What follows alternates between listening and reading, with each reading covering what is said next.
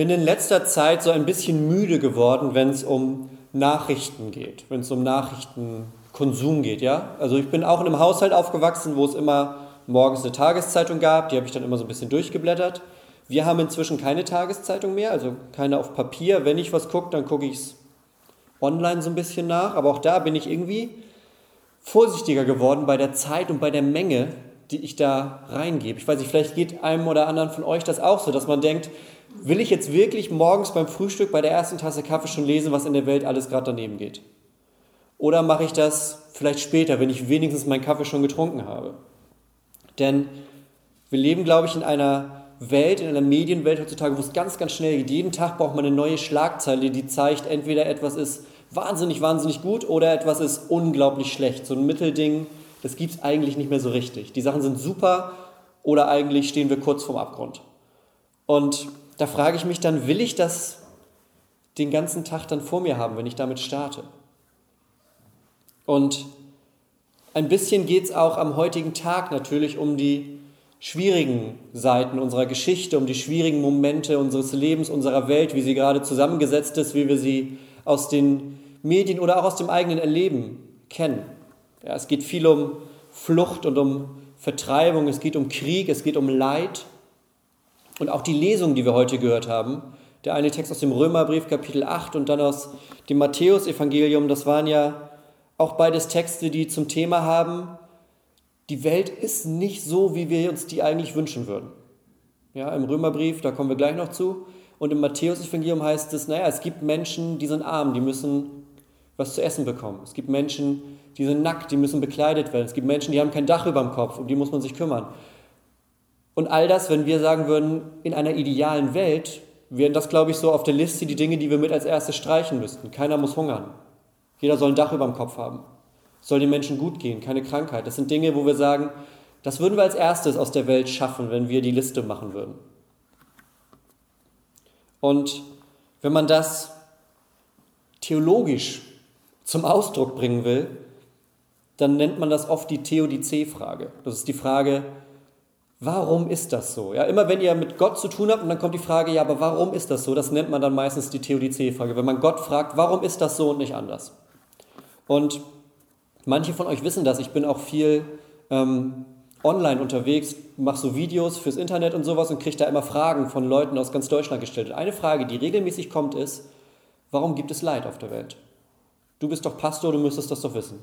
Warum gibt es Leid auf der Welt? Oder wenn, wenn Gott da ist, müsste dann nicht. So eine Frage. Und ich glaube, das ist eine ganz, ganz berechtigte Frage, weil das nämlich eine Frage ist, von, die auf etwas, ja, aus etwas kommt, was wir täglich erleben können. Das ist nicht was, was ganz, ganz Abstraktes, so wie wir uns fragen, wie verstehen wir das Abendmahl? Das ist eine wichtige Frage, aber es ist nicht die Frage, die mich montags morgens beschäftigt, wenn ich die Zeitung aufschlage. Dann ist vielleicht erstmal die Frage, warum gab es eine Sturmflut? Oder warum ist in dem und dem Land Krieg ausgebrochen? Das sind so Momente in unserem Alltag, wo uns deutlicher wird, dass da irgendwie eine Perspektive drin ist, die über das hinausgeht, was wir manchmal so leicht begreifen können. Und ich möchte heute mal auf Grundlage von dem Römertext, den wir vorhin gehört haben, die Frage einmal ein bisschen umdrehen. Denn ich glaube, man kann nicht nur fragen, so wie ich die Frage häufiger höre, warum ist das so, warum macht Gott das so, ich glaube, es gibt die Frage auch andersrum. Manchmal denke ich mir, müsste Gott nicht fragen, warum macht ihr manche Sachen so, wie ihr die macht? Warum macht ihr das so, wie ihr das macht? Wir haben das eben in, in Römer 8 gehört. Da schreibt Paulus an die Gemeinde in Rom, weil da auch Menschen sitzen, die mit ihrem Leben ganz viel zu tun haben und merken, hier sind Dinge komisch. Und Paulus, ne, die haben ihn dann gefragt und Paulus schreibt ihnen einen Brief und schreibt dann unter anderem in diesem Kapitel von einem Seufzen der Schöpfung. Ich finde, das ist ein wahnsinnig starkes Bild, finde ich jedes Mal. Wenn man sich das vorstellt, die ganze Schöpfung seufzt. Er schreibt das in Römer 8 in Vers 22. Da sagt er, denn wir wissen, dass die ganze Schöpfung mitseufzt und mit in Wehen liegt bis jetzt. Ja, und dieser erste Teil davon, der beeindruckt mich. Die ganze Schöpfung seufzt mit. Ja, die seufzt nicht nur, sondern die seufzt mit uns. Die ganze Schöpfung und so ein Seufzen ist ja ein Ausdruck davon, ne? das ist ein Ausdruck für eine Frage, wo man gar nicht gerade weiß, wie man die in Worte fassen soll. Oder ein Ausdruck für eine Situation, die man sieht und eigentlich gar nicht weiß, was man machen soll. Oder eine Frage, den Ausdruck von etwas, man hört was und weiß eigentlich keine Antwort darauf. Dann ist so ein Seufzen ein Ausdruck davon. Und jetzt hören wir, nicht nur wir seufzen manchmal, die ganze Schöpfung seufzt mit uns. Nicht nur der Mensch seufzt, auch die Natur, die Tiere, alles, was geschaffen ist, kann seufzen. Und das ist so ein ganz starkes Bild. Und warum ist das so ein starkes Bild? Ich finde, das ist so ein starkes Bild, weil da einmal so eine Einheit da ist von allem, was geschaffen ist, aber weil da gleichzeitig eine Bewegung drin ist. Weil in jedem Seufzen ist eine Bewegung in gewisser Weise nach vorne, aber so ein bisschen unbestimmt. Ja, wenn ich seufze, dann merke ich, da wo es gerade ist, das ist es nicht. Ich weiß aber vielleicht noch nicht den nächsten Schritt. Ich merke nur, das, was jetzt gerade ist, das ist es nicht. Und alles, was existiert, seufzt, weil es merkt, da kommt noch mehr. Da kommt noch was, was größer ist als das, was gerade ist. Da kommt noch was, was mehr als das ist, was ich jetzt vielleicht gerade um mich herum sehe, wo ich sage, das kann es doch nicht sein. Und ich finde, in diesem Seufzen, da ist in gewisser Weise drin, nee, richtig, das kann es auch noch nicht sein und das ist es auch noch nicht. Da kommt noch was. Da ist noch mehr als das, was wir jetzt gerade um uns herum sehen. Da ist noch mehr als das, was kommt. Und wenn wir über Jesus sprechen, dann sprechen wir immer von über ganz, ganz viele Dinge, die er getan hat und die er gesagt hat. Aber das eigentlich Grundlegende ist, das sagt er, das wird in den Evangelien über ihn gesagt, dass er gekommen ist, um die Menschen zu befreien. Jesus ist jemand, der Ketten sprengt, jemand, der befreit. Und dann fragt man sich, wovon befreit er? Wovon befreit Jesus? Wovon befreit Gott? Wovon befreit Glauben? Und ich, man kann jetzt hier schlagwortartig theoretisch ganz, ganz viele Dinge aufzählen. Terror, Gefahr, Katastrophen, Tod, all das können wir aufzählen und sagen, im Glauben befreit Jesus daraus. Und wenn ich sage im Glauben, dann heißt das nicht im Glauben im Gegensatz zur Wirklichkeit, also nicht in einem Hirngespinst befreit Jesus, sondern in der Realität des Glaubens befreit er daraus. Und ich finde, das sehen wir auch in diesem Römertext. Ja, denn Paulus sagt ja nicht nur, alles seufzt und alles ist irgendwie in einem Status, wo es merkt, das ist es noch nicht, da kommt noch mehr, sondern er fängt ja eigentlich mit einem viel stärkeren Satz in dem Abschnitt an. Das war auch das, wofür, womit vorhin Hans Christian beim Lesen angefangen hat. Da sagt er nämlich ganz am Anfang, denn ich bin überzeugt, dass die Leiden der jetzigen Zeit nicht ins Gewicht fallen gegenüber der Herrlichkeit, die an uns geoffenbart werden soll. Ich bin überzeugt, dass die Leiden jetzt nicht ins Gewicht fallen. Ist das nicht ein krasser Satz, wenn man sich mal so umguckt, wenn man morgens die Tageszeitung aufschlägt und dann Meldung um Meldung sieht und sagt, ja, aber das fällt eigentlich alles nicht ins Gewicht. Ich finde, das ist eine ganz schön steile These. Das ist ein ganz schön steiler Satz, den Paulus sagt. All dieses Leid, was wir sehen, das fällt eigentlich nicht ins Gewicht. Was sagt er denn damit? Er sagt ja eigentlich, das, was kommt, ne, im, im Gegensatz zu der Herrlichkeit, die kommt, ist das, was wir als Leid erleben, kleiner. Das sagt erstmal nicht, dass das Leid unnötig ist oder unwichtig oder dass es irgendwie belächelt werden kann. Er sagt nur, das, was danach kommt, das wird so groß sein, dass das Leid, wenn man dann später zurückblickt, gar nicht richtig ins Gewicht fällt. Und ihr merkt, das ist so eine Perspektivensache. Ne? Das ist eine Sache, wie gucke ich auf Dinge. Das erleben wir ja manchmal selber, dass wir in einer, wenn wir mitten in einer Zeit des Leides sind, dann ist das ganz, ganz, ganz präsent.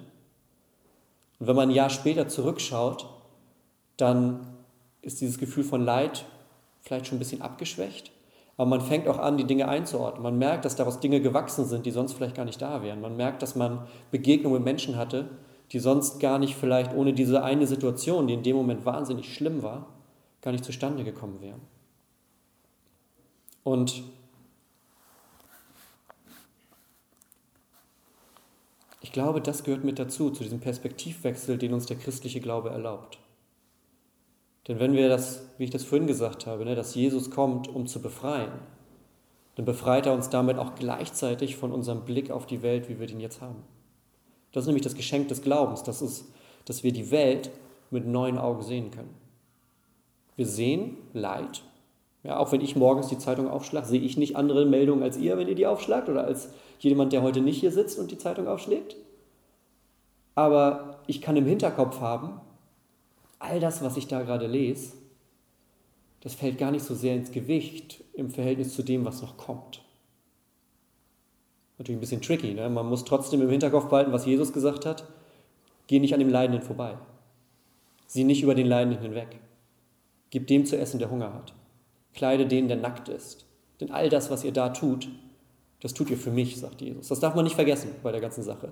Aber es gibt uns eine Perspektive auf die Welt, die sagt, das, was kommt, was Gott uns versprochen hat in seinen Verheißungen, das ist größer als das, was wir jetzt gerade sehen können. Und das ist eine Erfahrung, die Menschen immer wieder machen, wenn Glaube entsteht. Das ist eine Erfahrung, die Menschen immer wieder dann machen, wenn sie merken, mein Leben ist mehr als das, was gerade passiert. Mein Leben ist mehr als meine Situation jetzt, sondern ich sehe mich selber wie so ein Spiegelbild, wenn ich auf Gott schaue. Dann sehe ich das, was eigentlich sein könnte. Dann sehe ich das Potenzial, das in mir da ist. Dann sehe ich das, was an Hoffnung und an Zukunft, so wie Jeremia das im Wochenspruch sagt, Friede, Hoffnung, Zukunft, dann sehe ich das, was noch kommen kann, was noch möglich ist. Und ich finde, das ist für mich die einzige Erklärung, wie wir mit Leid in dieser Welt gut und konstruktiv umgehen können, indem wir uns sagen, diese Welt ist eben nicht alles. Da kommt mehr als das. Und da ist ein Gott, der uns dahin bringen will. Und das Schöne ist, dass ich das ja heute, man ist ja immer dabei, wenn man eine Predigt schreibt, also ich weiß nicht, wie oft ihr Predigten schreibt, aber wenn ich Predigten schreibe, bin ich immer dabei, dass ich ein gutes Beispiel finden muss, um das anschaulich zu machen. Und das Schöne ist, heute muss ich das nicht. Denn heute ist Major Tobias Heike, ich habe es vorhin schon gesagt, Tobias ist heute hier und der kann uns jetzt nämlich an einem Beispiel so ein wenig von dem erzählen, wie sich auch Blickwinkel ändern können, wenn man in schwierigen Situationen ist, aber trotzdem nicht alleine da ist. Und Tobias, so würde ich dich einmal bitten, nach vorne kommen, zu kommen. Alles klar. Genau. Das ist Tobias. Viele von euch kennen ihn schon. Ein Mitglied in unserer Gemeinde, gleichzeitig auch Soldat und der wird jetzt die Predigt hier ordentlich zu Ende bringen. Danke dir. Jawohl, Übergabegespräch. Ich übernehme. Dankeschön. Danke Gunnar, das war ja, im Prinzip die perfekte Überleitung. Ähm, vorstellen muss ich mich jetzt nicht mehr. Dankeschön. Und ähm, genau darum geht es jetzt quasi in den nächsten paar Minuten, die ich sprechen werde, dieser Perspektivwechsel, den Gunnar angesprochen hat. Ähm, das ist äh, so das durchziehende Thema. Ja, ich bin Major der Deutschen Luftwaffe, ähm, damit beruflich Soldat, wie man sieht. Und ähm, als Soldat ist Volkstrauertag schon ein spezieller Tag. Für mich nochmal besonders als Soldat und als Christ, weil ich glaube, dass wir als Christen, wenn wir heute am Volkstrauertag der Opfer von Krieg, Verfolgung und Gewaltherrschaft gedenken, ähm, dass wir im Gedenken und in der Trauer, dass da der Glaube eine ganz wichtige Rolle spielt. Ähm, für mich, wie gesagt, als Christ, aber auch als Soldat, weil ich diese Schrecken von Krieg und Gewaltherrschaft leider selbst äh, ja, sehen, vielleicht nicht selbst erleben musste, als ich äh, von Februar bis Juli 2011 in Afghanistan im Auslandseinsatz war. Ähm, vielleicht zur Einordnung vorweg, ein bisschen historisch, jetzt schon langsam. Ähm, wer sich damit beschäftigt, 2010 bis 2012, das waren so die Jahre, wo es in Afghanistan so richtig schlimm war. Ähm, da ging das wieder los mit äh, den Gefechten zum ersten Mal seit Ende des Zweiten Weltkrieges sind am Karfreitag 2010 wieder deutsche Soldaten im Gefecht gefallen. Ähm, und seitdem im Prinzip in diesen drei Jahren der Großteil der über 50 deutschen Soldaten, die gestorben sind in Afghanistan und auch der NATO-Soldaten generell, das war so der Zeitraum. Ähm, wo das passiert ist. Und wir in Deutschland haben angefangen, wieder in den Medien über Krieg zu reden. Also es war nicht mehr der Auslandseinsatz in Afghanistan, sondern es ging dann los mit Politikern, die dann gesagt haben, ja, das ist wie Krieg. Ähm, ja, kann ich bestätigen, das war wie Krieg. Ähm, und aber auch in den Medien wurde das aufgenommen. Und seitdem ist das eigentlich der Krieg in Afghanistan so. Ob das nun positiv oder negativ besetzt ist, äh, ist klar. War damals so ein Zugeständnis an die Soldaten. Wir reden wieder von Krieg, damit die wissen, was ihr da durchmacht. Auf der anderen Seite, ja. Ohne Bewertung. Gut, also erst einmal wieder kriegerische Handlungen, seit die Deutschen im Auslandseinsatz sind. Ich war damals ein junger Mann, ich war 26 Jahre alt, ich war frisch verheiratet, ähm, hatte glücklicherweise noch keine Kinder, da bin ich jeden Tag dankbar für. Ähm, und ja, junger Soldat hat natürlich so ein bisschen andere Perspektive. Ne? Ist ein bisschen idealistisch, denkt äh, darüber nach, was, was ist das jetzt hier, geht in den Auslandseinsatz, war erstmal ein Abenteuer. Ne? War erstmal spannend, es geht los, hat man lange für geübt, lange für trainiert. Ähm, wir fliegen jetzt da in ein völlig fremdes Land, ähm, wir sind gut vorbereitet. Das ist, das ist erstmal spannend gewesen. Was eigentlich hirnrissig ist, wenn man darüber nachdenkt. Weil natürlich wird man als Soldat auch darauf vorbereitet, was heißt das, in den Krieg zu gehen. Ähm, man lernt mit Wunden umzugehen, man lernt kämpfen, man weiß, was da kommt, man hat Filme gesehen, weiß, dass das kein Spaß ist. Aber irgendwo, der Romantiker war da zu dem Zeitpunkt, als es losging, war der noch relativ stark in mir. Ja, was habe ich da drüben eigentlich gemacht? Nur auch zur Erklärung. Ich war ähm, mit der ersten Panzerdivision in Mazar-e Sharif stationiert. Das ist ganz im Norden von Afghanistan. Eigentlich eine eher ruhige Ecke. Nur wie gesagt, in diesen Jahren war es in Afghanistan halt nirgendwo ruhig. Und ich war zuständig als junger Offizier für die sogenannte bewaffnete Rückführung. Was ist das? Ähm, Wenn es irgendwo zu Gefechten gekommen ist in unserer Region, ähm, egal welche Truppen, wir hatten ganz viele verschiedene Nationen dabei. Also wir waren, es waren ganz viele Amerikaner bei uns mit dem Bereich, Holländer, Ungarn, Dänen, Schweden, Norweger, also eine ganz bunt gemischte Truppe, aber egal wer irgendwo in ein Gefecht geraten ist und drohte abgeschnitten zu werden von seinen eigenen Truppen, ähm, das war unsere Aufgabe, mit Hubschraubern rauszufliegen und die quasi zu unterstützen und schnellstmöglich sicher wieder mit nach Hause zu bringen. Also quasi äh, wir haben das immer die Feuerwehr genannt. Also dann, wo es gebrannt hat, da mussten wir hin und dann das Ganze wieder beruhigen. So. Ähm, und vor allen Dingen, wie gesagt, das sicher heimbringen, das war so der Hauptauftrag. Ähm, ja, das, haben, das hat meist gut geklappt, aber leider nicht immer. Und in den sechs Monaten, in denen ich jetzt da gewesen bin, haben wir insgesamt ungefähr 15 auch gefallene, tote Kameraden wieder mit nach Hause bringen müssen. Ähm, vier davon auch deutsche Soldaten. Und äh, das ist dann, ja, das ist schon ein ziemlich prägendes Event, ähm, gerade wenn da die Flagge mit dem Sarg in den Flieger gebracht wird und alle salutieren und traurige Musik etc. Ähm, und in solchen Momenten wird einem relativ schnell klar, äh, Krieg ist doch kein Abenteuer. Krieg ist äh, schreckliche Realität, ist äh, furchtbar und man fängt an, sich Fragen zu stellen. Ne? Man, natürlich, das sind Leute, die man teilweise kennt, ähm, teilweise sehr eng kennt ähm, und die sind jetzt gefallen, tot. Und das ändert Perspektiven aufs Leben und auch vor allen Dingen aufs eigene Leben. Ähm, bei allen. Also alle, alle Kameradinnen und Kameraden, die da waren, haben sich in solchen Momenten natürlich Gedanken über ihr Leben gemacht und haben sich Fragen gestellt. Ja, existenzielle Fragen, die man für sich selbst beantworten muss. Und äh, ja, ich muss gestehen, das war für mich extrem schwer am Anfang. Also ich, ich war da, ich war noch kein Christ und ähm, auf einmal so mit Endlichkeit konkret als junger Mensch konfrontiert zu sein, in dem Ausmaß, das war schwer.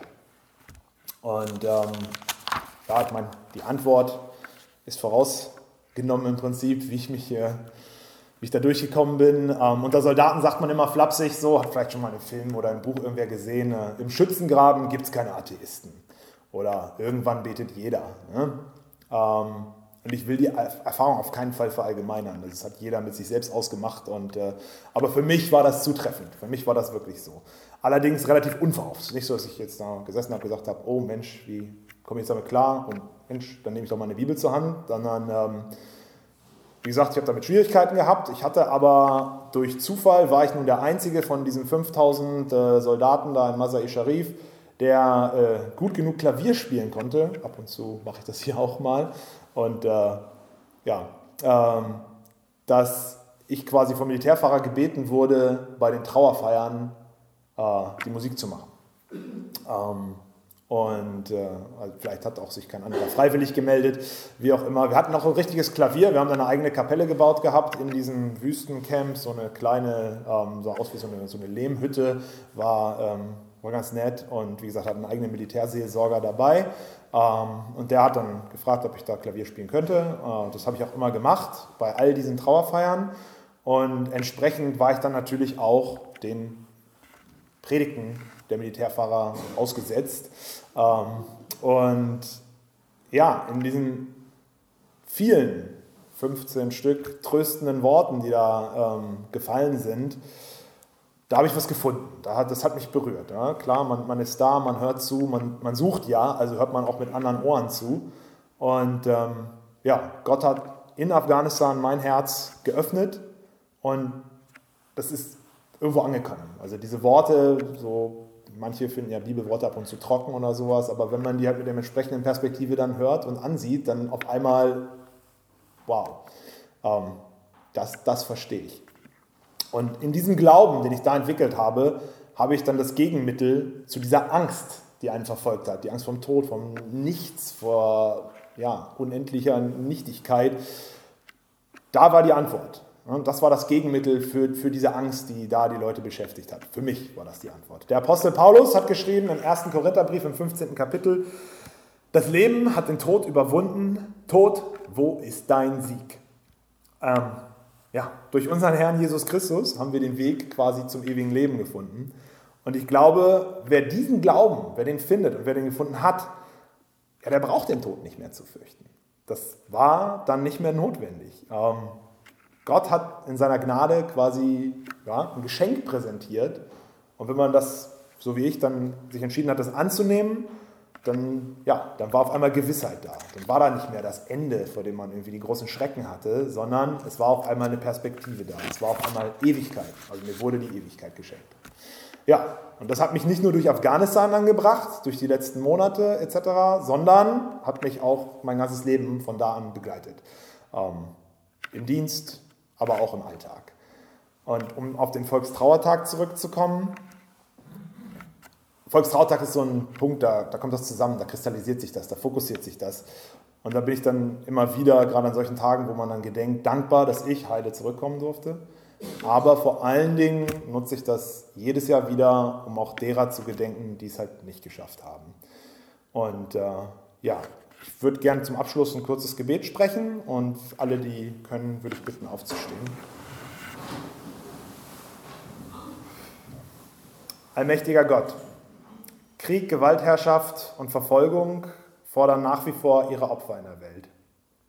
Auch hier in Europa, in Deutschland, beziehungsweise von Europäern und Deutschen in der Ferne. Und deshalb möchte ich dich hier in deinem heiligen Hause und am heutigen Tag bitten, Herr, erhör die Gebete derer, die heute vor dich gebracht, oder die Gebete, die vor dich gebracht werden, diejenigen, die vor dich treten, tröste, die heute mit ihrem Schmerz kommen, lass alle hier heute deine Gnade spüren die du durch das Opfer deines Sohnes Jesus Christus uns offenbart hast und durch das der Tod seine Macht verloren hat. Danke und Amen.